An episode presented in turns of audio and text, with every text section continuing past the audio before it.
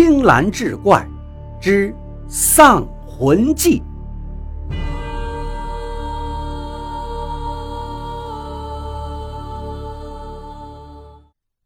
书接上回，你是谁？胡三多戒备的问道。晚辈姓商，胡先生可以叫我仁杰。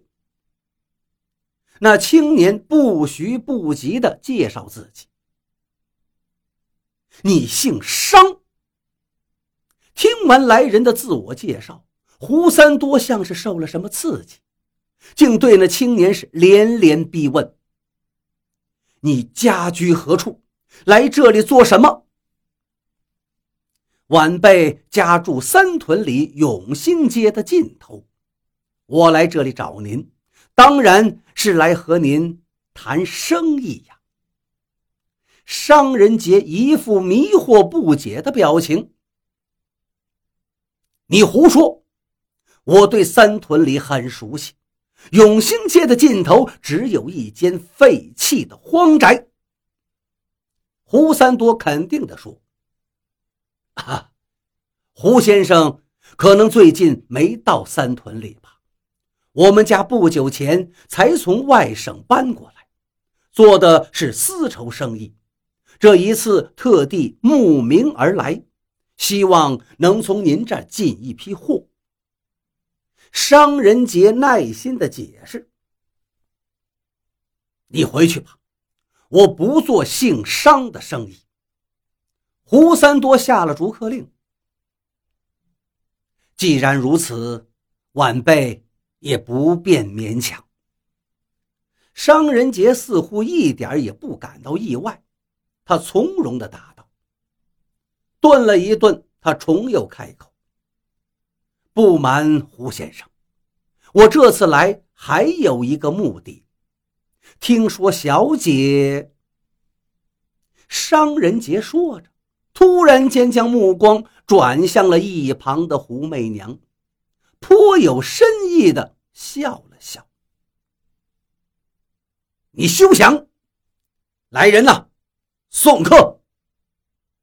胡三多自然明白商人杰的言下之意，但他对这个人一点好感都没有，绝不会允许他打媚娘的主意。既然如此，那就后会有期。在下。就在附近的云来客栈落脚，如果有什么用得着晚辈的，随时恭候。商人杰并不因为胡三多的态度而恼怒，他徐徐地说完这句话，又朝媚娘看了一眼，然后便大步流星往门外走去。爹，你怎么把人家赶走了？姓商的人得罪您了吗？为何您不做他们的生意呀？媚娘的追问不仅仅是出于好奇，还带着一丝不舍。虽说这胡三多对商人杰的印象极为恶劣，但媚娘的看法与父亲不同，因为就在刚才。当商人杰与他两次四目交接的时候，他竟然产生了一种魂牵梦萦的感觉，仿佛两个人前世便已相识。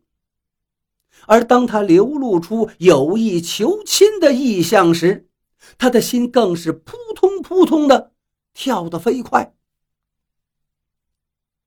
女孩家别管那么多。此人绝非善类，千万不要被他的表面所蒙蔽。媚娘的心思怎逃得过胡三多的眼睛？他是劝女儿悬崖勒马，千万不要坠入那张充满陷阱的情网。然而，媚娘似乎忘不掉商人杰那张俊俏的脸庞。这天晚上，媚娘一个人待在房里，满脑子都是商人杰的身影。两人虽然只有一面之缘，但商人杰英俊潇洒的外形以及温文尔雅的举止，给媚娘留下了极为深刻的印象。尤其是他的目光，仿佛有一种摄人魂魄的魔力，令他是如痴如醉。究竟爹这个心里想什么呢？商先生有什么不好？为什么非要拒人于千里之外？难道我身上真有什么不可告人的秘密？不可能啊！难道我还不了解自己的身体吗？我根本和别人没什么两样啊！可为什么爹爹要这样做呢？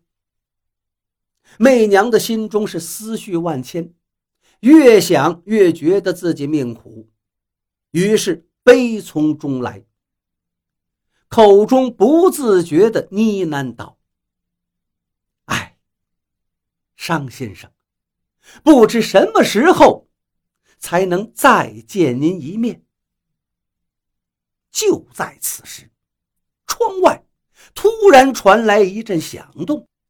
媚娘从绵绵思绪中清醒过来，本能地朝窗外望去。月光下的庭院里，似乎有个黑影在移动。媚娘有些害怕，颤声问道：“是春梅吗？”春梅是专门伺候媚娘的丫头，就睡在媚娘的隔壁。可是黑暗中并没有传来春梅的回答。媚娘吓得一颗心是砰砰乱跳，正要大声呼喊，那个黑影已经来到了媚娘的门口。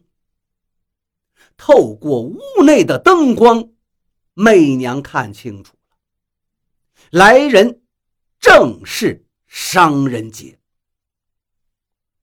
是你，你。你怎么进来的？媚娘吃惊的问道。“我是越墙进来的。”商人杰答道。“你，你进来想干什么？莫非？没想到你竟是宵小之辈。今天我暂且放你一马，你快快离去吧。”媚娘有些失望的说道。你误会了。商人杰看着媚娘的眼睛，无限柔情地说：“我只是为了见你一面，才冒险越墙进来的。”你说什么？你是为了见我？商人杰的眼睛似乎有一种勾人的邪气。媚娘跟他四目相接，顿时就像着了魔一样，全身酥软。自从那晚之后，这商人杰与胡媚娘几乎是夜夜幽会，如醉如痴，如胶似漆，但从未被人发现。然而，这天深夜，两人的幽会终于。还是被春梅撞破了。当时，春梅正在房内酣睡，耳边突然响起一阵女子的笑声，她一下子惊醒过来，检查了一遍房间，发现除了她自己，根本没有第二个人了。可是，当她重新躺下，那笑声再度传来。这一回，春梅才听清楚。笑声是从隔壁媚娘的房里传出来的。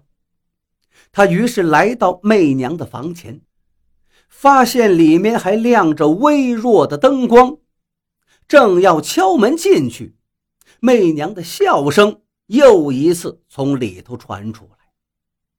这一回，春梅听见了，这媚娘不但是在笑，而且嘴里念念有词。似乎是在跟什么人愉快的交谈，而奇怪的是，春梅在门外站了许久，只听得见媚娘一个人的声音，根本没有第二个人在说话。